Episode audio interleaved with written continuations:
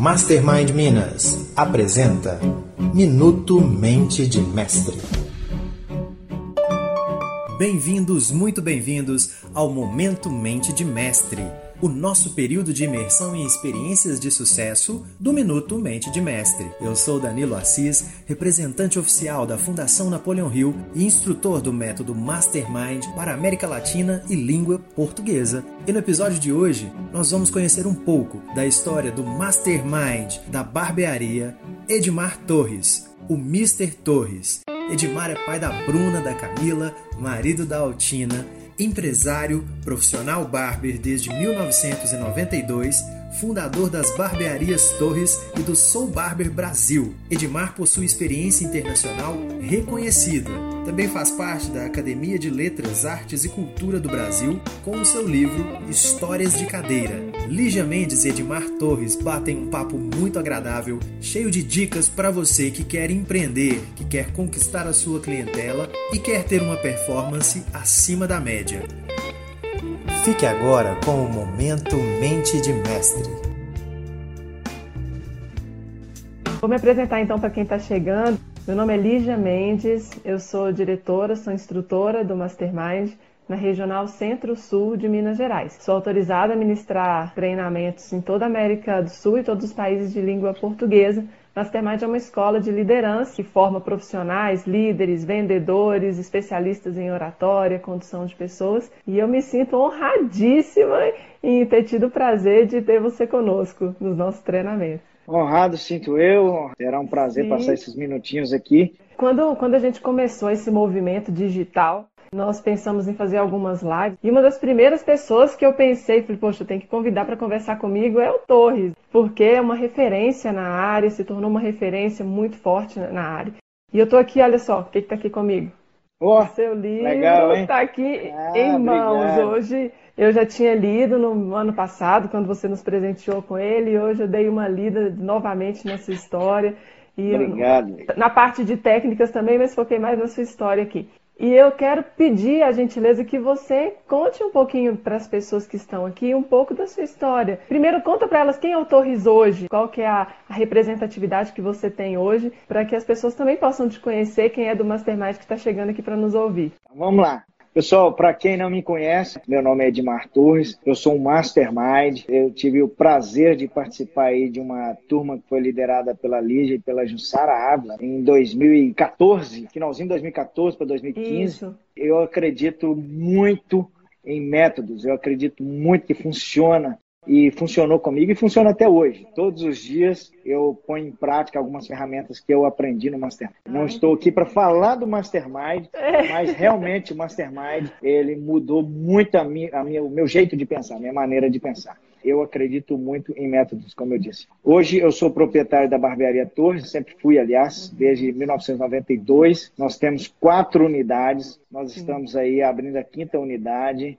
As obras começaram, estão assim levando mais lento, mas estamos em obra. Nós somos hoje uma equipe com 65 pessoas na barbearia, onde trabalhava eu sozinho. Hoje tem 65 pessoas comendo ali dentro, fora os agregados dessas pessoas que trabalham com a gente. E é um prazer poder falar um pouco do que foi um momento que eu precisei tomar uma atitude. A barbearia Torres ela está no mercado desde 92. Fiquei 23 anos assim num conceito antigo de 2014 para cá, quando eu tive essa atitude de mudar, né, de colocar em prática o que vinha na mente, as coisas realmente começaram a mudar. é isso, Lígia. Não vou falar muito não porque a história é longa, né? Mas é bom. Hoje nós queremos te ouvir também, Torres. É, na verdade, é o, o grande objetivo disso aqui.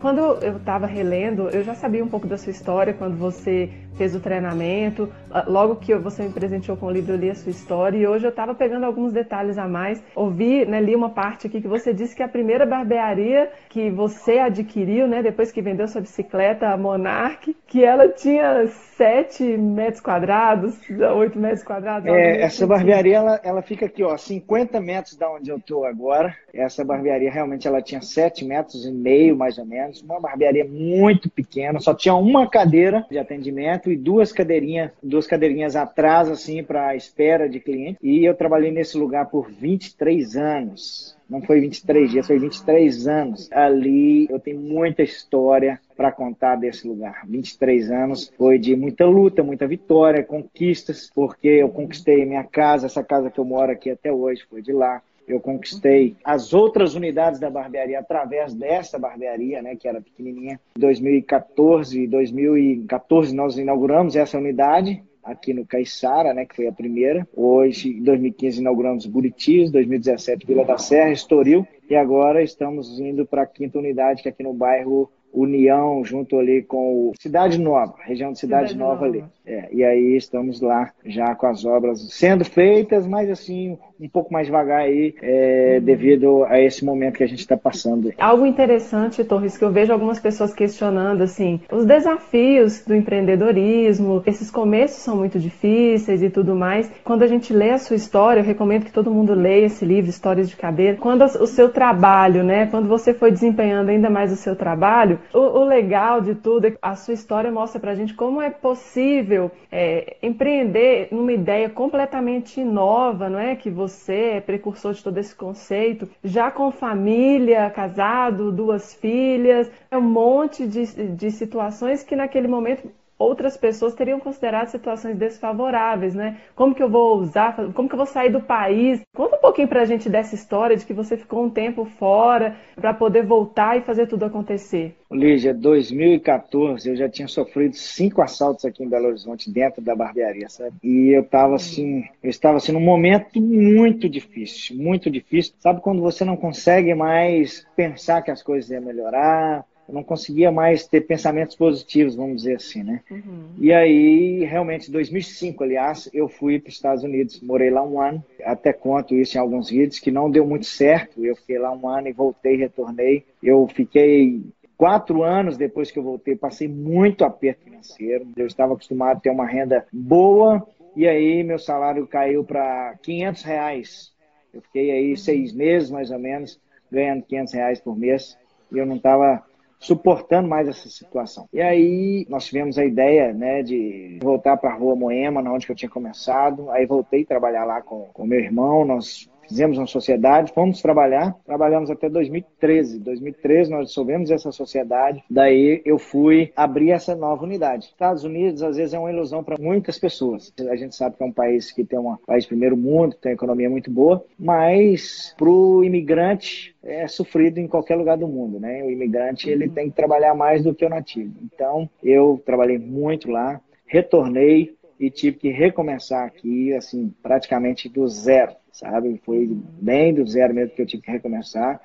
Um momento de muita luta. Eu até falo, às vezes, com a, com a Deia, com a minha esposa, eu falo assim, nossa, a gente luta demais, a gente tem que ter vitória mesmo, porque a gente luta demais. Se a gente luta é porque tem, tem, tem que ver uma vitória uma hora, né? E isso acontece. Sim, sim. A gente luta muito, tem muita gente que vê só a parte boa, né? Mas não vê o tanto que a gente trabalha, o tanto que a gente passa perto, uhum. tanto que eu corro atrás, tanto que a Deia corre atrás, minhas meninas correm atrás. Para a gente ter o sucesso, o sucesso ele, ele não vem do nada ali. A gente pode construir esse sucesso. E é o que a gente faz. A gente uhum. constrói o sucesso todos os dias. A gente luta todos os dias para ter sucesso. Vamos, vamos lutando, né? Não é fácil. Isso... Tem muita gente que pensa que é não, fácil, mas não é fácil. Tem uma frase do Napoleão Hill que eu gosto muito, Torres, que para mim tem tudo a ver com a sua história que diz assim que quando nós temos um desejo ardente, né, quando os nossos desejos são fortes o suficiente para nos movimentarmos, a, a, aparência que tem para as outras pessoas é que nós temos poderes sobre-humanos, né, para realizarmos tudo isso.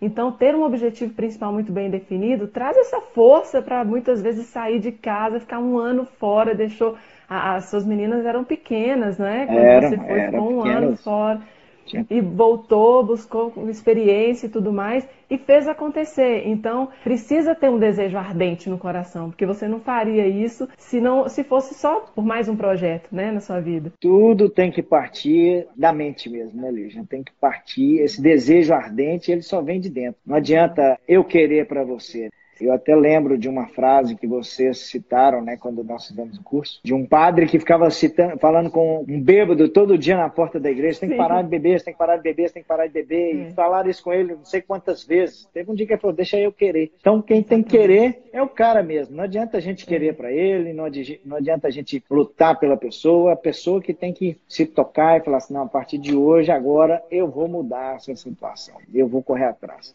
Até falo muito isso que as bênçãos de Deus estão tá aí para todo mundo, mas se a gente não buscar, não agir, né, não correr uhum. atrás, elas não vão alcançar. Nós não, não vamos alcançá-las. Nos nossos braços, né, de mão não, Já cai a chuva, já cai para todo mundo aí, né?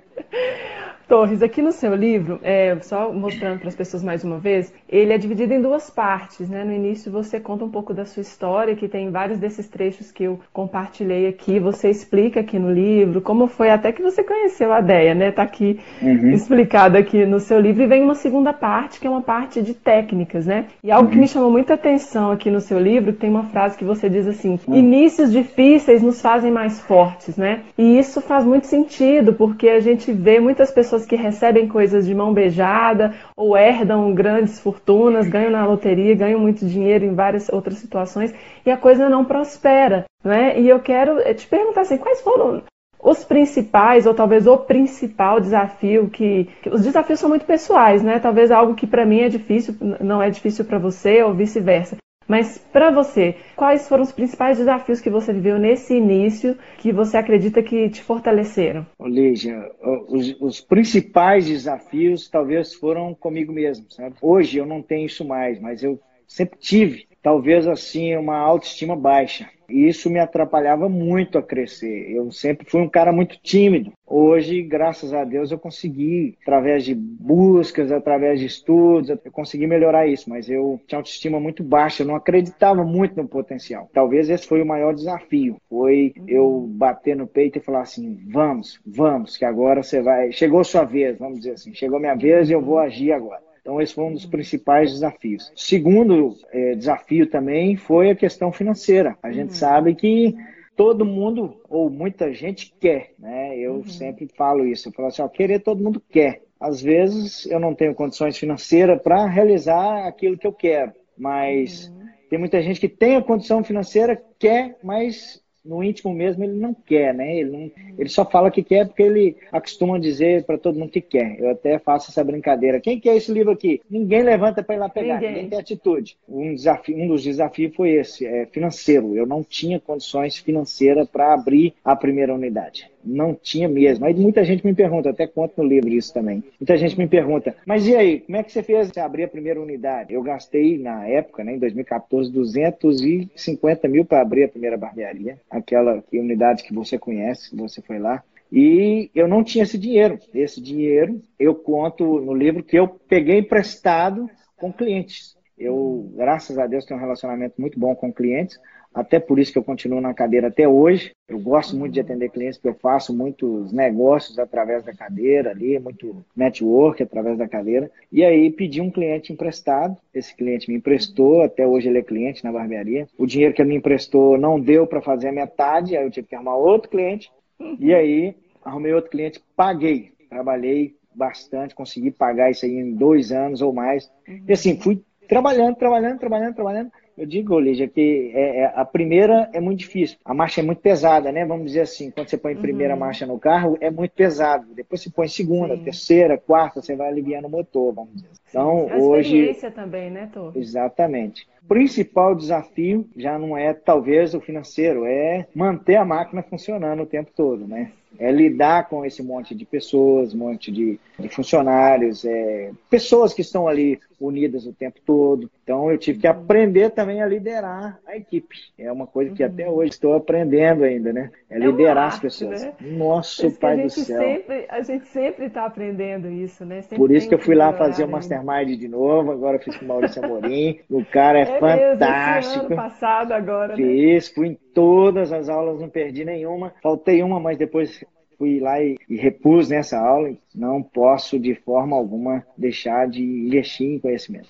É, sabe? Eu, eu, costumo brincar com você, já falei isso com você algumas vezes, com a, com a Deia também, que eu trabalho com vendas do treinamento, eu sou instrutora, mas eu faço as vendas, né? A gente faz questão de, de estar direto nas vendas. Olá, Uma das vendas mais interessantes que eu fiz foi quando você se matriculou no treinamento, porque a é Deia estava junto, né? Lembra?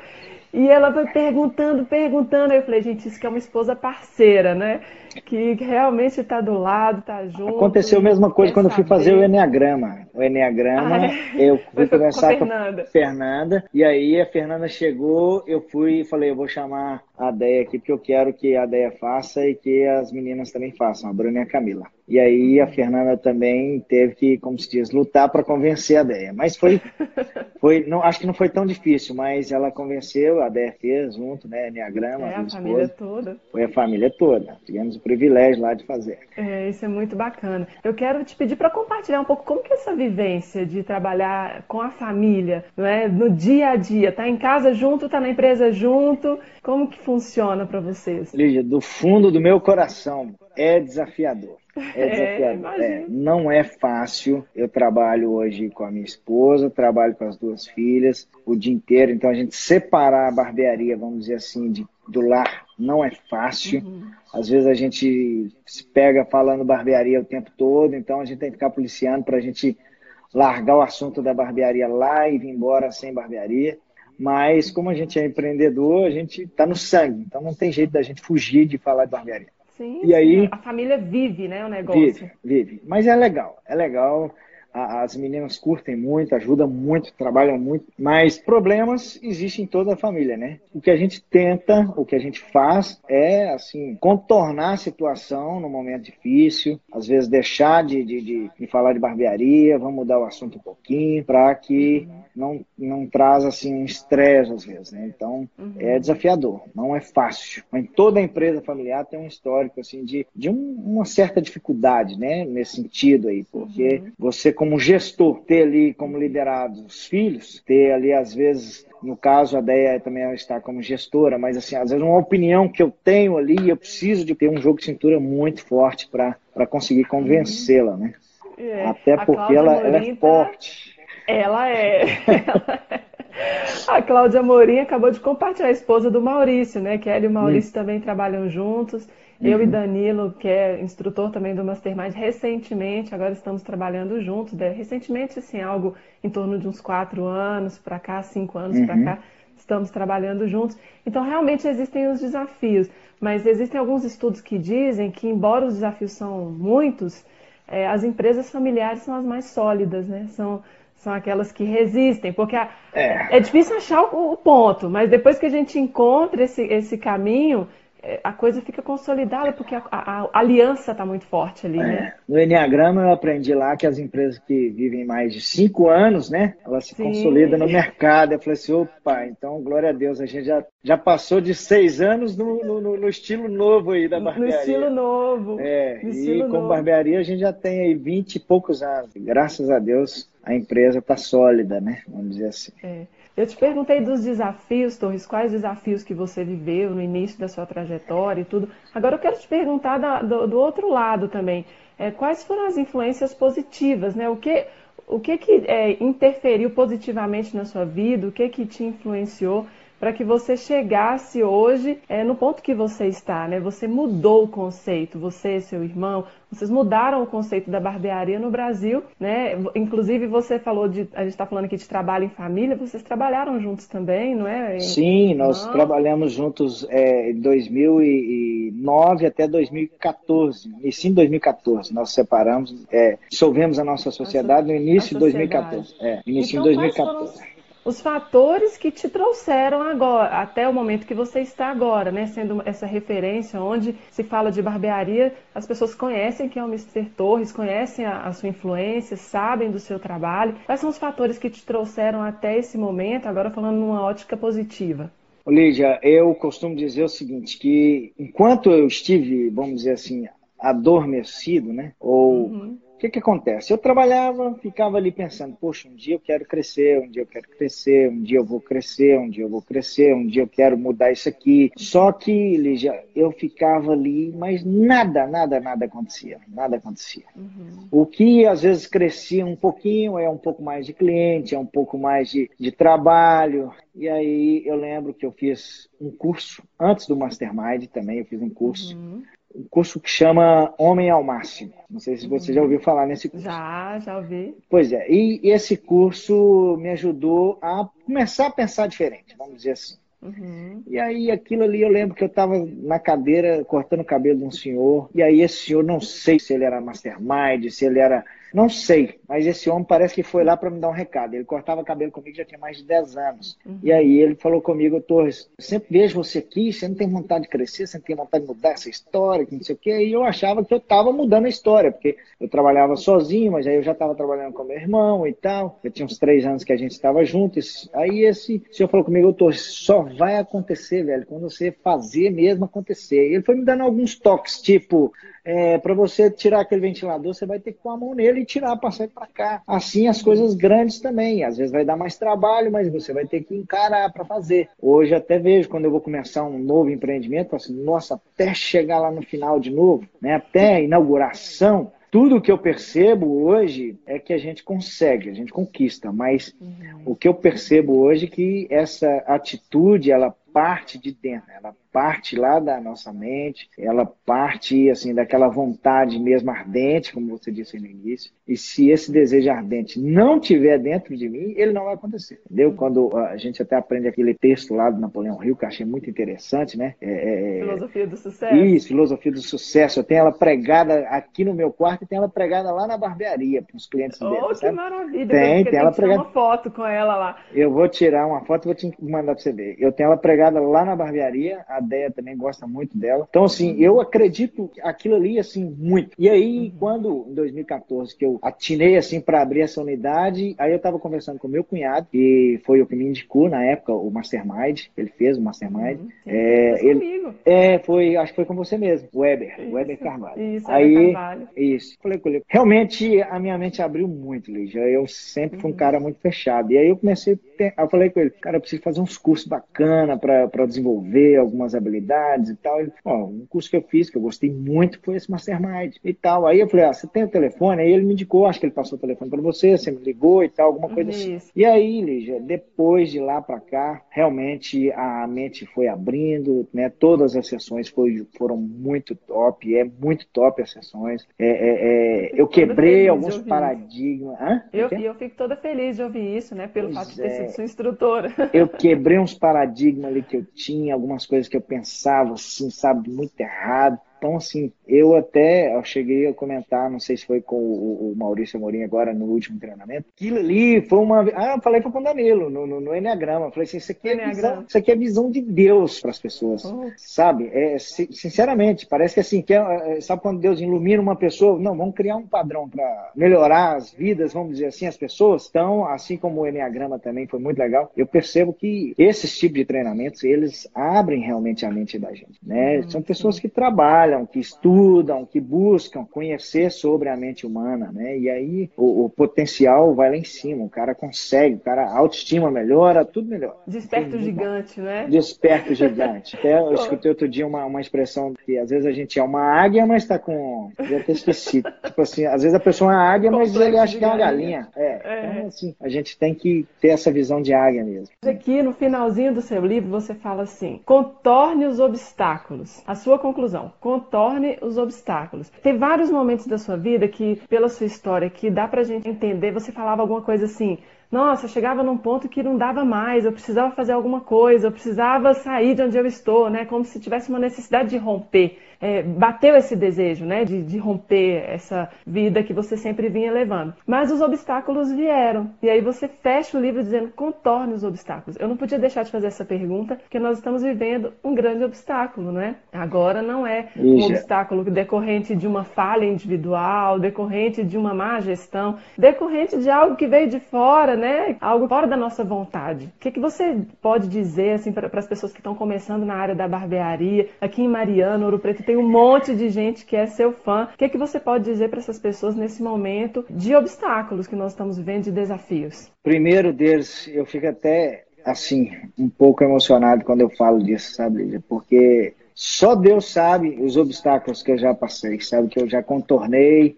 e que eu contorno até hoje. E entre eles está esse que nós estamos vivendo no hoje. Eu tenho recebido muita gente no Instagram, no WhatsApp, falando: ah, e aí, aí, aí, aí, como é que você está passando isso? Como é que vocês estão superando isso e tal? Primeira coisa que eu indico é fé em Deus, sabe? É, se a gente não tiver essa fé ou não colocar essa fé em ação, é porque é muito fácil falar de fé quando está tudo bem. Se o, o barco não está balançando ali, está todo mundo tranquilo. Mas a hora que começa a balançar ali, todo mundo entra no desespero. Eu confesso a você que eu estou preocupado. Às vezes vem uma preocupação e tal, mas eu estou muito tranquilo, sabe? Eu tenho falado isso com a minha esposa, com minhas filhas aqui. Eu falo assim, não, a gente está tranquilo. Não que a gente está com dinheiro, não que a gente está com dinheiro parado, não que a gente tem. Mas assim, eu estou muito tranquilo. Eu acredito que a gente vai ter contornado essa situação. Porque concorda que se ficar desesperado é pior, sabe? Sim, sim. Se a gente tá, tá, no, tá na chuva, a gente vai molhar. Então não adianta. Quando tá chovendo, se eu vou entrar no carro ali, eu não corro mais para entrar no carro, porque eu sei que eu vou molhar de todo jeito. Então a gente tem que encarar essa, essa pandemia aí, a gente tem que levar isso né, tranquilo, porque se eu me desesperar como um chefe, como um pai de família, como um líder e ficar desesperado, eu tenho certeza que vai ser pior. Não vai resolver a situação, eu ficar né, apavorado frente à minha família, frente ao, ao, ao, à minha equipe da barbearia. Então, eu preciso de manter a calma. É muito bom quando você, como filha, você é filha. Quando Sim. você via uma tempestade e seu pai estava lá tranquilo. Calma, filha, calma, calma, vai dar certo. Sim. Às vezes ele está preocupado também, mas é, ele tem que demonstrar ali que ele está firme, né? E assim, Sim. eu acredito que a gente contorna os obstáculos. E todos os obstáculos da vida, né? São esse obstáculo. Né? Às vezes, às vezes é uma, é uma crise conjugal, às vezes é uma luta aqui, uma luta ali. A gente precisa de manter a calma. Maravilha. Não é fácil, não. das preocupações não viram problemas, né? Menina, isso aí me libertou de muita coisa. Você acredita? Eu falo isso direto, Lígia, nos meus cursos. Eu falo que é. tem essa máxima aí do Mastermind, que 95% das preocupações não se tornam problema. Menina, isso é fantástico. Outro dia eu estava indo no aeroporto e aí eu estava super tranquilo com o horário. Eu estava lá em Florianópolis. O rapaz chama Maurício, que estava me levando no aeroporto, lá, Maurício Veloso. E aí ele me levando para o aeroporto, eu falei com ele, calma, Maurício, calma, 95% das nossas preocupações não se tornam problemas. E aí o trânsito engarrafou todo. E a gente tranquilo, tranquilo, eu, calma, calma, vai dar certo, Maurício. Ele começou a ficar nervoso, porque ele, que era o contratante, então, tipo assim, se atrasasse, ele ia ter que pagar outra passagem, alguma coisa assim. Uhum. Eu falei, calma, Maurício, vai dar certo, vai dar certo, vai dar certo. Por dentro eu já estava ficando também um pouco agitado. Ansioso. Ansioso, eu estava muito ansioso porque estava com o tempo muito contado, o tempo foi ficando contado. E aí ele conseguiu me deixar 45 minutos, tipo assim, no aeroporto antes do voo. Eu embarquei uhum. sem problema nenhum. Aí eu falei, realmente, 95% das preocupações não se tornam problema. Problemas virão, mas todo problema tem solução, né? Outro dia eu falei isso com um amigo, falei, rapaz, tem, tem solução até para morte. Aí falou, qual que é? Eu falei, aceita Jesus que você tem vida eterna. Pronto. tá tudo certo. Tudo certo. Então, tem solução para tudo.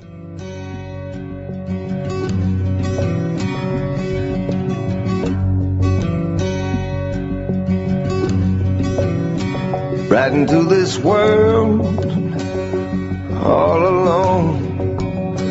God takes your soul you're on your own. The crow flies straight, a perfect line. On the devil's bed until you die.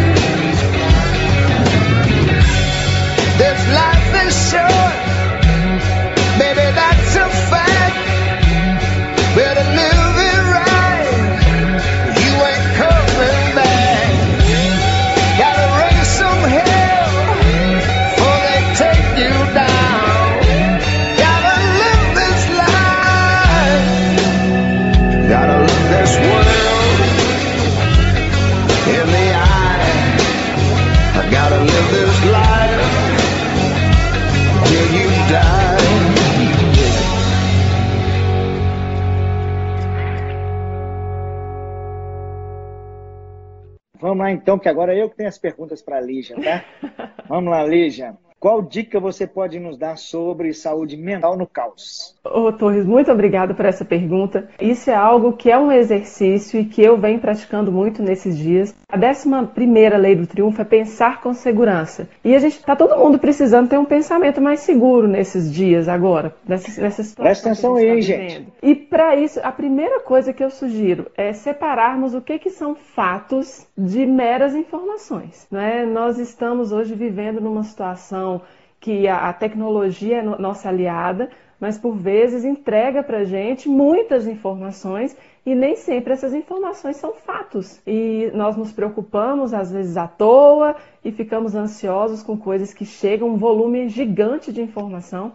Eu falava com o Maurício Amorim isso essa semana. Falei, Maurício, como que nós temos responsabilidade de divulgar esse conhecimento? Porque é, o Napoleão Hill diz que a gente só consegue pensar de forma firme, consistente e ter clareza para solucionar problemas se nós tivermos consciência dos fatos, né? aquilo que pode ser comprovado. Então, busque informações em fontes oficiais. A gente recebe muita coisa no WhatsApp, a gente recebe muita coisa que tem o objetivo de aumentar a nossa ansiedade. Nós precisamos agora é diminuir a ansiedade e trazer mais clareza para o nosso pensamento. Uhum. Outra coisa é mesmo a fé, entender que as essa situação vai passar. Você já falou bastante da fé, mas eu quero retornar nisso, porque a fé nesse momento é muito importante para a gente entender que a situação vai passar, mas nós precisamos ter sanidade mental para conduzirmos a nossa vida depois que tudo isso acabar. Senão a, o vírus vai embora ou, ou atenua e a gente está aí cheio de desafios emocionais, cheio de problemas que nós acabamos construindo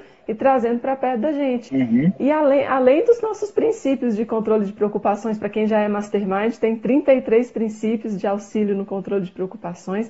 Um deles é esse que a gente acabou de falar. Lembrar que 95% das preocupações não vão se tornar problemas. Vamos desligar um pouco a televisão, vamos marcar horário para a gente ligar a televisão, saber de fontes oficiais das informações e aproveitar esse tempo que a gente está em casa para fazer uma boa leitura, para aproveitar mais o tempo com a família, dialogar mais, conversar mais e a gente vai mantendo a ansiedade sob controle. Essas são Muito as dicas. Muito bom, hein? Essa dica aí, hein? Eu aprendi. Agora, colocar em prática também é, um, é uma atitude, né? Aqui eu tenho outra pergunta. Você tem alguma ideia que pode nos ajudar a, a contratar profissionais para quem é da barbearia, ou para quem é empreendedor, para quem tem comércio, né? Escolher um, um profissional ali, um perfil. Qual a uhum. ideia que seria que você pode nos dar? Torres, essa pergunta é muito pertinente, porque às vezes a gente vê muitas pessoas contratando. Quando a gente vai contratar alguém, qual que é a forma mais usual de contratação? A gente pede um currículo, não é assim? A gente pede um currículo, analisa um currículo e com base nisso a gente faz talvez uma entrevista e toma a decisão na hora da contratação. Mas um currículo, ele contém ali as nossas habilidades técnicas, né? os, os cursos que a gente fez, né? A, o nosso grau de instrução, de formação acadêmica e tudo mais. A Associação Americana de Engenharia ela diz que o nosso resultado, é, 15% está relacionado ao conhecimento técnico que a gente tem e que 85% está relacionado a habilidades e atitudes. Então, quando a pessoa vai contratar um profissional, seja para qualquer negócio, para qualquer empresa, a dica que a gente do Mastermind traz é busque habilidades e atitudes. Busque o perfil da pessoa que você quer, e, porque a parte técnica é a mais fácil da gente ensinar, concorda? É, é, a, é a mais fácil da gente ensinar, mas busque as que são, estão sendo chamadas agora de soft skills, né? A nomenclatura vai mudando. E busque essas habilidades comportamentais que você quer na pessoa perto de você. Né? Que você, é. qual é o perfil do profissional que você quer perto de você? Sim é, toda vez que a gente vai contratar, eu olho o caráter do cara, né? Antes de, de olhar as habilidades dele. Habilidades a gente põe ele bom depois, mas o caráter você não consegue moldar ele assim, né? De um dia para o outro, como principalmente se for um cara já que já tem uma idade, né? Formação do caráter aí, depois de velho, é difícil você mudar. Eu sempre falo isso com as pessoas. Olha primeiro o caráter dele. Saber se ela tem uma visão compatível com o seu negócio, né? Saber se o propósito de vida dela, o propósito dela dentro da carreira é alinhado com o propósito da sua empresa, né? Todo mundo recomenda construir uma visão, a, a missão, os valores, né, da sua empresa. Então, será que os valores da pessoa que você está trazendo são semelhantes aos valores da sua empresa? Porque quando a gente fala de valores, é algo é, muito profundo vai ser algo desafiador de, de mudar depois numa pessoa que você está trazendo para perto de você. É importante a gente uhum. investigar isso antes. Então, essas são algumas dicas. Você tem alguma dica para fidelização de clientes, Lígia? Olha, essa, essa, pergunta é interessante, a gente ouve Essa pergunta é, é meio fora, talvez, do, do, do, do, do que você pratica no sentido de, do, do, mastermind, né? Mas é, é, é para fidelizar clientes, você tem alguma dica? Olha, Olha, mas sabe que a gente usa bastante isso. Por exemplo, é? é? quando a pessoa faz um treinamento conosco, a gente quer que ela retorne, né? que ela esteja conosco em outros programas, que a, a família esteja conosco. Tudo isso é fidelização. É, é o que, que você tem feito com a gente, né? né? É. Exatamente. Eu acredito então, olha... que esse, esse, manter essa, esse, esse relacionamento com o cliente é muito importante, né? Sim, tem algumas, tem várias coisas que a gente pode fazer, mas no meu ponto de vista as principais. Primeiro, a pessoa precisa ter uma, uma boa experiência dentro do nosso negócio, né?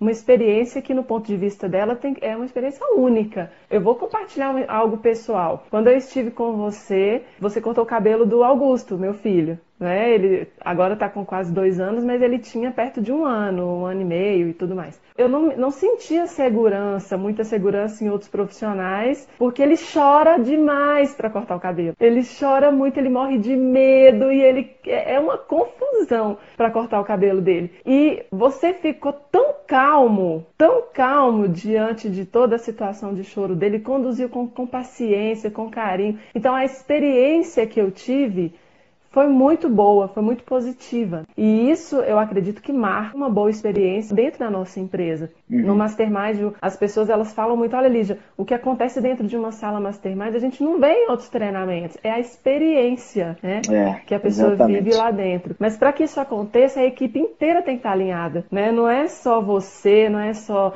a Déia e as meninas, tem que estar todo mundo, desde que a pessoa pisa na sua empresa até o momento que ela sai, essa experiência tem que ser compatível com aquilo que você quer passar, com a mensagem que você quer passar. E algo, talvez uma terceira dica, seria a sensação de, de pertencimento. As pessoas, elas gostam de se sentir parte de um grupo, não é? Olha, eu sou cliente da Barbearia Torres, eu me sinto parte, eu me sinto bem-vindo aqui. Né? No Mastermind nós falamos que a pessoa se torna um Mastermind. Então só dela falar, eu sou o Mastermind, gera uma sensação de pertencimento e as pessoas querem retornar. Muito bem, Lígia. Parabéns, viu? Você está indo muito bem. Obrigada. Na sua, na sua opinião, atitude é uma força ou é uma ação? Essa é uma pergunta interessante. Atitude, para mim, ela é, uma, ela é uma postura da pessoa. Talvez estaria muito mais para uma força, no meu ponto de vista. Porque a atitude ela pode ser positiva ou negativa. Nós podemos ter, por exemplo, uma atitude mental positiva ou uma atitude mental negativa. Atitude eu vejo como a forma como nós nos posicionamos diante das situações. Qual é o meu tipo de atitude e quais são as ações que ela vai gerar dentro de mim? Eu acredito que, que a pessoa ela se posiciona diante da vida, diante dos problemas, igual agora nessa situação que a gente está vivendo. Qual é a atitude mental que as pessoas estão tendo diante dessa situação. Porque vai ser essa atitude que vai gerar as ações positivas ou negativas que nós vamos ter a partir de agora. Tem muita gente que está desesperada, tem muita gente que está buscando formas diferentes de fazer, de uhum. mudar o seu trabalho. Então eu acredito que é a minha predisposição, né? a minha postura diante das situações que, que eu vivencio no meu dia a dia. Muito bem. E, e, na crise aí do coronavírus, você acredita que nós podemos crescer? Qual a sua opinião? Crescer no meio sentido? desse caos, né? É, no meio dessa confusão. Caos. Vai depender da atitude da pessoa, vai depender do ponto de vista da calibração e da mente dela no momento. Nós que somos empreendedores, nós que estamos com uma vida muito agitada, muito corrida, sempre viajando, sempre fazendo, fazendo, fazendo, fazendo, muitas vezes a gente não consegue tirar um tempo para pensar no negócio, concorda? A, a, a, gente faz tanta coisa que às vezes é difícil tirar um tempo para analisar o que a gente já está fazendo, para analisar a nossa nossa metodologia, analisar os caminhos que a gente já percorreu. Eu acredito que é possível sim crescer diante de tudo isso que a gente está vivendo, desde que a gente aproveite bem esse tempo que nós estamos tendo agora, né? desde que nós possamos utilizar esse tempo para planejar as nossas ações quando tudo isso acabar, para buscarmos novas formas de ex executarmos o nosso trabalho, inovarmos. É, nós podemos aproveitar esse tempo para dar atenção para os nossos clientes, para manter o contato aquecido, seja via rede social, seja por telefone. Eu, por exemplo, fiz minha primeira reunião online com os participantes. Eu nunca tinha feito isso na vida. Por que, que eu nunca tinha feito isso antes? Então precisou esse momento para eu criar uma nova atitude mental relacionada a uma ferramenta que é tão bacana e que funciona tão bem e gerou bons resultados. Então eu acredito que é sim possível crescer em toda essa situação que a gente está vivendo, desde que a gente aproveite esse tempo. 2014, não sei se você lembra, parece que teve uma crise, né, em 2014. Sim, não foi uma sim, crise assim, tipo essa de vírus, mas foi uma crise que teve em 2014. Eu lembro, é, eu lembro direitinho que foi a época que eu mais cresci, vamos dizer assim. Né? E eu até falei isso hoje com, com o arquiteto que está fazendo a barbearia. Falei, rapaz, 2014 foi o ano que eu mais cresci. Então, eu acredito que agora também com essa crise a gente vai crescer. Eu sei que Sim. toda reforma, né, vamos dizer assim, a gente passa por um momento de caos ali, mas eu acredito que a gente vai desembolar e vai crescer um pouco mais aí já com essa crise aí. Tá? Tem a última pergunta aqui, é o que você pensa de profissionais que sempre sonham, mas, mas não acordam para a realidade e nem agem? Podem ser pessoas boas, pessoas bacanas, mas muito dificilmente vão alcançar as suas metas, né? O Napoleão Hill, ele fala em quase todos os livros dele que tudo de grandioso surgiu na mente das pessoas surgiu nos sonhos, né? A pessoa precisa sonhar, mas para que se torne realidade, a gente tem que tirar do campo das ideias, tem que colocar no papel, né? Nós precisamos continuar sonhando, mas esses sonhos têm que ter pernas, né? A gente tem que colocar a praticabilidade nos nossos sonhos tem que se transformar em projetos. Muita gente fala que a gente tem que ter fé, pensar positivo, que vai acontecer. Eu acredito que a gente tem que ter fé, tem que pensar positivo, mas tem que ter uma fé ativa, que os uhum. sonhos possam se transformar em realidade a partir de uma fé ativa. E para isso as pessoas que têm muitos projetos na mente, muitos sonhos, para que isso aconteça, é importante saber fazer um bom planejamento e desenvolver essas habilidades comportamentais que nós conversamos aí em quase uma hora até agora, para que uhum. a pessoa consiga tirar esse sonho do campo do pensamento e transformar em uma ação. Não é porque se ficar só no campo do pensamento a gente não vai se tornar eu, eu, eu estou procurando aqui no meu tablet uma passagem que fala sobre a visão então o Senhor me respondeu e disse: Escreve a visão e torna bem legível sobre tábuas, para que a possa ler quem passa correndo, porque a visão é ainda para o tempo determinado, mas se apressa para o fim. E não enganará. Se tardar, espero, porque certamente virá. Não tardará. Tem muita gente que não tira a visão da mente ali. Até a Bíblia fala não sobre isso. Não coloca data, não é? é, não, pois é. Os passos a dar, tem que ter prazo para acontecer, não é? Isso está escrito Exatamente. aí. Então, eu acredito que para tudo funcionar, para a gente tirar do campo das ideias, tem que ter uma boa habilidade de planejamento e aí as coisas passam a Quem está assistindo aí, faz isso aí com uma coisa pequena e começa pelo pequeno, né? Assim, pensa numa coisa aí pequenininha que você tem vontade de fazer e tira da sua ideia, passa para o papel e aí essa ideia funciona para coisa pequena e funciona para coisa grande. Talvez o trabalho vai ser um pouco diferente para coisa maior, né? Mas a ideia funciona. Tá? Tirar da mente, passa para o papel, que aí a realização vem. A conquista vem através disso, né? Maravilha. Te agradeço Foi ótimo, muito, Torres, Foi pela ótimo. oportunidade de bater esse papo com você. Você sabe do carinho que eu tenho por você, pela sua família. São pessoas muito queridas por nós e muito queridas pelo Mastermind também. Nos vemos no topo, não é assim? É, exatamente. Obrigado, pessoal. Obrigado a todos do Mastermind. Obrigado a todos os amigos, a todos que estiveram aqui presentes até agora. Obrigado a você, Lígia. Obrigado aí ao Danilão aí. Que Deus abençoe vocês. Que Deus abençoe a todos. Obrigado.